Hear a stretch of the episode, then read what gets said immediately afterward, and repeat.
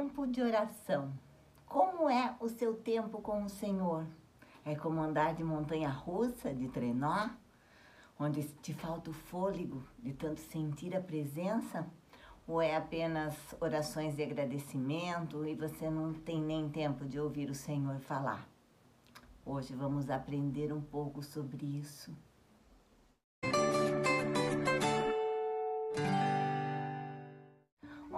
Eu sou a Leila do Devocional Meu Plano com Deus.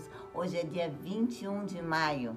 Para quem está fazendo a leitura anual da Bíblia junto conosco, nós estamos lendo primeiro a Crônicas 13 e 15, João 7, do 1 ao 27. O andar de trenó e a oração.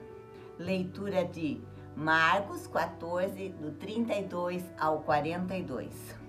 Certo dia, pouco depois, Jesus subiu a um monte para orar e passou a noite orando a Deus.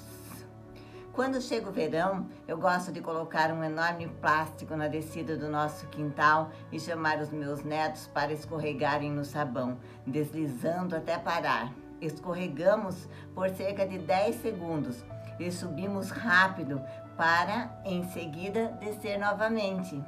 Quando viajo para o Alasca com um grupo de adolescentes, andamos sempre de trenó. Somos rebocados por um ônibus até nos aproximarmos do topo de uma montanha. Subimos em nosso trenó e nos próximos 10 a 20 minutos, dependendo do nível de coragem, deslizamos a uma velocidade vertiginosa montanha abaixo, segurando até não poder mais. 10 segundos no meu quintal ou 10 minutos nas montanhas do Alasca. Ambas experiências nos fazem deslizar, mas há uma clara diferença entre elas.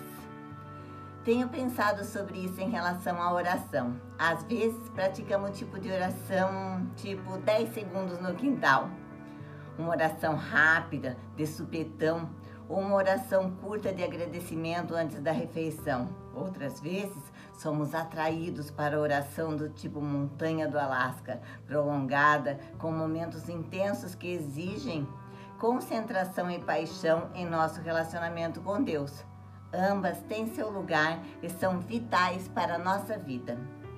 Jesus orou com muita frequência e às vezes por um longo tempo Seja como for, vamos trazer os desejos do nosso coração para o Deus que nos conhece em todos os momentos de nossa vida. A essência da oração é a constante comunhão com Deus.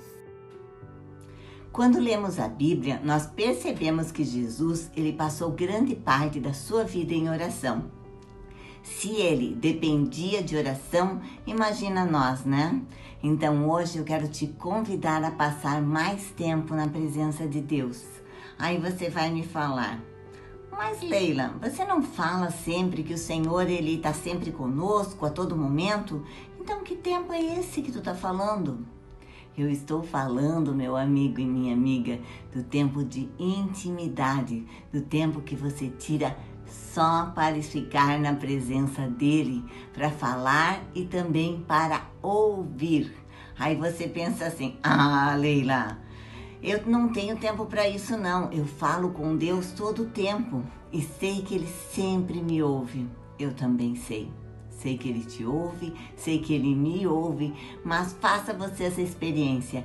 Tire um tempo, tire alguns minutos da sua vida só para ele, sem distrações e depois me conta aí como foi. Eu tenho certeza que você irá se surpreender. Bondoso Pai, nos conduza a querermos, Pai, realmente ter bons momentos contigo. Nos dá, Senhor, experiências extraordinárias. É isso que te pedimos. Amém. Um beijo no coração de vocês, fiquem em paz e até o próximo vídeo.